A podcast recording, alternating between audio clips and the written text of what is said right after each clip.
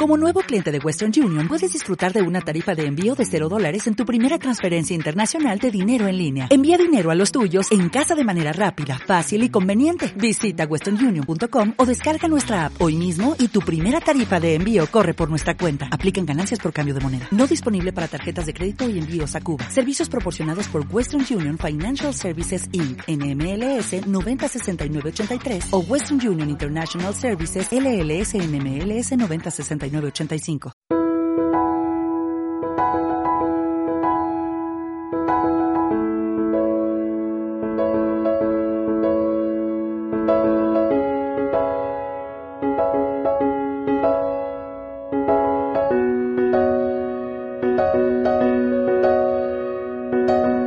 Hoy estás escuchando la primera grabación de este año 2023 que acabamos de estrenar. Así que lo primero, te quiero desear que tengas un año 2023 fantástico, que haya salud y que esta cuesta de enero en la que ya estamos se haga lo más llevadera posible. Como lo primero que hacemos cuando comienza un nuevo año es plantearnos nuevos propósitos de año nuevo para intentar cumplirlos, yo he aprovechado estas navidades para plantearme también los míos.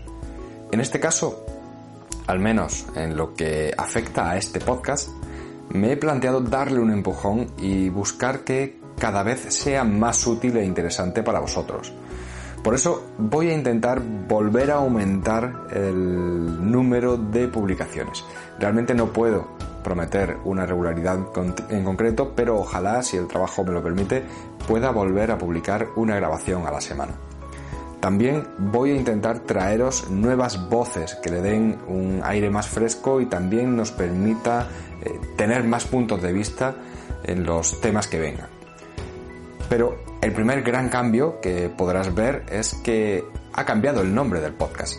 Ahora el nombre del podcast no es directamente el nombre del despacho, sino que he creído oportuno darle un nombre que describa mejor los contenidos que se dan en el podcast el carácter del podcast y que haga que quien se acerque a él por primera vez eh, pueda comprender qué es lo que va a encontrar. Y esto con el nombre del despacho creo que no era posible. Así que ahora se va a llamar Charlando por Derecho. Este nombre es el que titulaba esos episodios en los que intervenían más colaboradores y que se grababan en directo y como uno de esos nuevos propósitos es precisamente traer más colaboradores al programa y buscar conseguir ese aire que se consigue con los directos, he creído que trasladar ese nombre al nombre del podcast puede ser una buena idea. Así que espero que no os desagrade. Y claro, si hay nuevo nombre y nuevo giro, también veréis eh, una nueva imagen del podcast. Solo espero que estos cambios que ahora os anuncio os gusten y que esos propósitos de año nuevo que me he propuesto eh, sea capaz de cumplirlos. Y dicho esto, voy a empezar ya con el tema que os traigo hoy. La verdad es que ahora mismo no recuerdo si os he hablado en alguna ocasión del Código de Buenas Prácticas Bancarias, que es precisamente el tema que os traigo hoy. Este código de buenas prácticas es un mecanismo que se aprobó hace ya bastantes años, en el año 2012. Y lo que busca es establecer una serie de medidas que fueran de obligado cumplimiento para aquellas entidades que se adhirieran a él y con las que se buscaba evitar que aquellas personas que de repente se vieran en dificultades para hacer frente al pago de la hipoteca pudieran pasar esa mala época evitando verse inmersos en un procedimiento de ejecución y que pudieran acabar perdiendo su casa.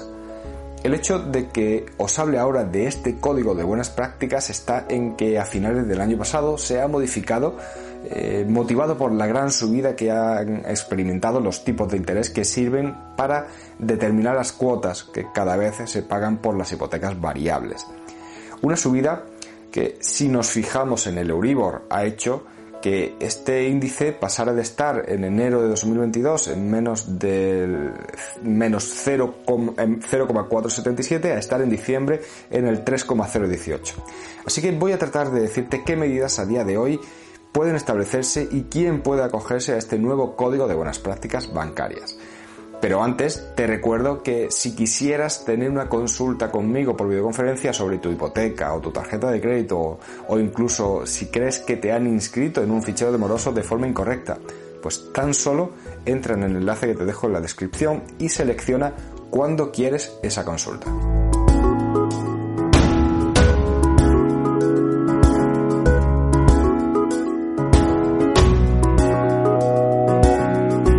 Antes de meterme a hablarte de este nuevo código de buenas prácticas bancarias, te diré que mi nombre es Javier Fuentes y soy abogado y fundador del despacho Iurisfilm Abogados.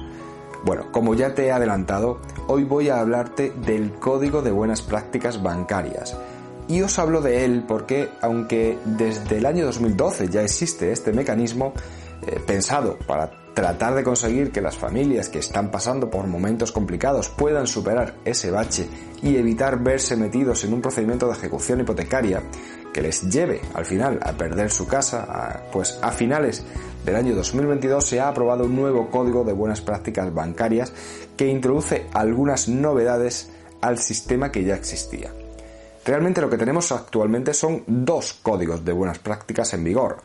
El que se aprobó en el año 2012 que contempla una serie de medidas para aquellas familias más vulnerables y que también ha sufrido ahora eh, algunas modificaciones y este nuevo código que se ha aprobado a finales de este año pasado, al que se pueden acoger esas familias y también otras que cumplan otros requisitos económicos, eh, podríamos decir que menos exigentes.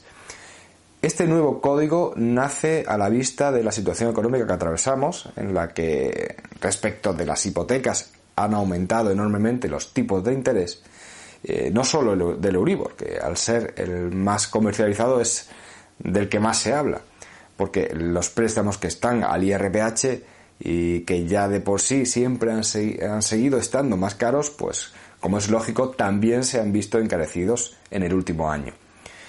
Estas nuevas cuotas hipotecarias, unido a la enorme subida del IPC que ha aumentado el gasto familiar, hace que muchas familias se encuentren con el agua al cuello eh, para seguir haciendo frente a todos los pagos que tienen cada mes. Por eso, con estas medidas es posible pasar la mala hora o al menos paliar los gastos que tienen que afrontar con la tranquilidad de no ver peligrar su vivienda. Bueno, pues voy a contarte cómo queda ahora el código de buenas prácticas o por lo menos voy a intentarlo.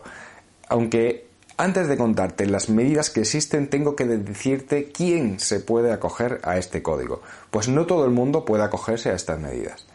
En primer lugar, la entidad prestamista tiene que haberse adherido a este código de buenas prácticas, por lo que lo primero que habría que comprobar es que nuestro banco esté dentro de ese grupo de bancos adheridos aunque es verdad que la mayoría de los bancos más importantes eh, están adheridos, pero aún así debes comprobarlo. Esta información tendría que aparecer en la web de tu propio banco y si no, eh, puedes acudir a la web del, Tesoro Público donde se publica el listado de las entidades que están adheridas a este código.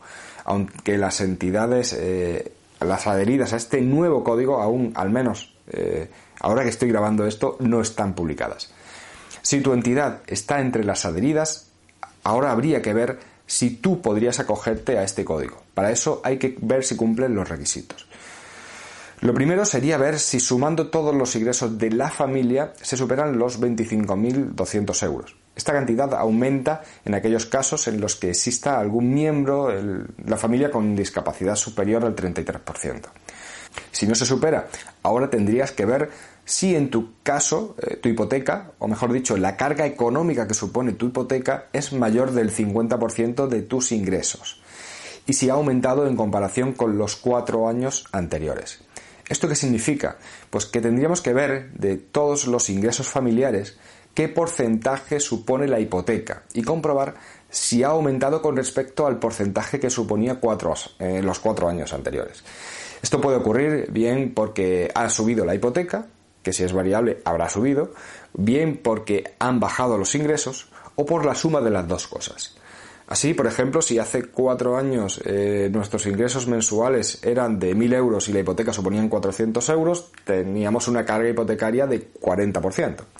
Si ahora los ingresos fueran de 1.100 euros y la hipoteca de 600 euros, la carga hipotecaria ahora sería de algo más del 54%, por lo que estaríamos en ese caso de poder acogernos a este código. Aquí otro dato que tendríamos que tener en cuenta es cuánto ha supuesto ese incremento, porque si ha aumentado en más de un 50%, se tendrá acceso a otras medidas que no se contemplan para aquellos casos en los que ese aumento de la carga hipotecaria no llega al 50%. Por ejemplo, si antes suponía el 40%, eh, si ahora supone más del 60%, también se va a tener acceso a otras medidas que si no se llega a ese porcentaje no se tendría. No obstante, también estarían dentro de los que pueden acogerse a este código aquellas familias en las que se dan algunas circunstancias excepcionales, como eh, que estemos ante una familia numerosa, que estemos ante una familia monoparental con hijos, que haya algún miembro con una discapacidad superior al 33%, al 33% etc. O incluso el caso en que el deudor sea mayor de 60 años, que también se entendería que está en circunstancias familiares de especial vulnerabilidad, incluso aunque no pueda considerarse una unidad familiar. Visto esto, que nuestro banco está adherido y que cumpliríamos con los requisitos, ya podríamos ver cuáles son las medidas que se establecen. Estas medidas se estructuran en tres. Eh, unas medidas previas que consisten en una reestructuración, unas medidas complementarias y unas medidas sustitutivas. Las medidas previas a la ejecución hipotecaria consisten en establecer un plan de reestructuración. Con estas medidas se busca establecer un sistema que permita continuar haciendo frente a la hipoteca. En primer lugar, tenemos, la, posibilidad de establecer una carencia de 5 años. Esto significa que solo se pagarían intereses. Ahora, si la carga que supone nuestra hipoteca no ha llegado al 50%, eso que os he dicho antes, entonces la carencia será de 2 años. otra medida es la de ampliar el plazo de amortización hasta un total de 40 años. En este caso, si el aumento de la carga hipotecaria es inferior al 50%, la ampliación sería de 7 años, siempre con el límite de 40 años. Finalmente estaría la reducción del tipo de interés durante el periodo de carencia al Euribor menos el 0,1%, salvo que estemos en el caso de un préstamo a tipo fijo, que en ese caso eh, se mantiene ese tipo. También hay que tener presente que si una vez que acaba el periodo de carencia todavía se está en una situación económica, en la misma situación económica anterior, se podría acceder a un segundo plan de reestructuración. No obstante, eh, si con estas medidas la hipoteca sigue suponiendo más del 50% de los ingresos de la familia, se pueden establecer medidas complementarias. Estas medidas consistirían en una quita del capital pendiente, es decir, de lo que todavía se debe al banco. Finalmente, si aún así sigue siendo inviable, entonces, dentro del plazo de dos años desde que se solicitó acogerse al Código de Buenas Prácticas, se puede solicitar el tercer tipo de medidas, las medidas sustitutivas a la ejecución hipotecaria. Esto es, ni más ni menos que la dación en pago de la vivienda habitual. Con esto se cancelaría totalmente la deuda entregando la vivienda a la entidad. Así es como quedaría el código de buenas prácticas que existía con las modificaciones eh, que ahora se han introducido. Pero al respecto de ese segundo código de buenas prácticas que se ha llegado a llamar para deudores hipotecarios de clase media en riesgo de vulnerabilidad, eh, bueno, ya que podríamos decir que es para aquellas familias asfixiadas, pero no tanto como las que se acogerían al anterior código, a este otro código se podrían acoger las familias que cobran al año menos de 29.400 euros. De esta forma se amplían los ingresos que se pueden tener en casi 5.000 euros. En este caso, la hipoteca debe suponer una carga económica de más del 30% respecto del total de ingresos en lugar del 50%. Y además, el aumento que se ha sufrido de esa carga hipotecaria respecto de los cuatro, años anteriores debe ser superior al 20%. Si se está en este caso, las medidas que se aplicarían serían la de alargar el plazo de la hipoteca en hasta 7 años, con el límite de que el préstamo total no podría superar los 40 años, y con esto se reducirían las cuotas.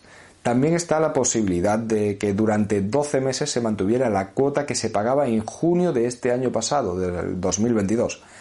Y finalmente también es posible pasar el préstamo de interés variable a tipo fijo, pero en este caso la entidad es libre de hacer la oferta al tipo que sea. Pero bueno, en este caso no se puede cobrar ninguna comisión. Sé que es algo complejo, ya que son muchas medidas las que se pueden adoptar, pero espero haber eh, sabido explicarlas. Lo que sí tienes que tener presente es que debes acogerte a estas medidas si verdaderamente es necesario reducir la carga hipotecaria, ya que, como imaginarás, los bancos no van a salir tampoco perdiendo. Con estas medidas se da un respiro temporal, pero este tipo de medidas suponen a la larga aumentar el coste del préstamo, por lo que terminaremos pagando más intereses. Sin embargo, si verdaderamente se está en una situación en la que es primordial coger algo de aire, son buenas medidas para tener unos meses más desahogados y eso sí, tratar de buscar la forma de anticiparnos a cuando acabe ese plan de reestructuración, porque deberemos seguir haciendo frente al préstamo. Bueno, con esto me despido, aunque como siempre te agradecería enormemente que le dieras a me gusta, que lo compartas y te suscribas y también te voy a recordar cómo puedes ponerte en contacto conmigo. Bien, a través del correo electrónico info o rellenando el formulario de, contacto que puedes encontrar en la web del despacho, iurisfirma.es. Un abrazo y hasta luego.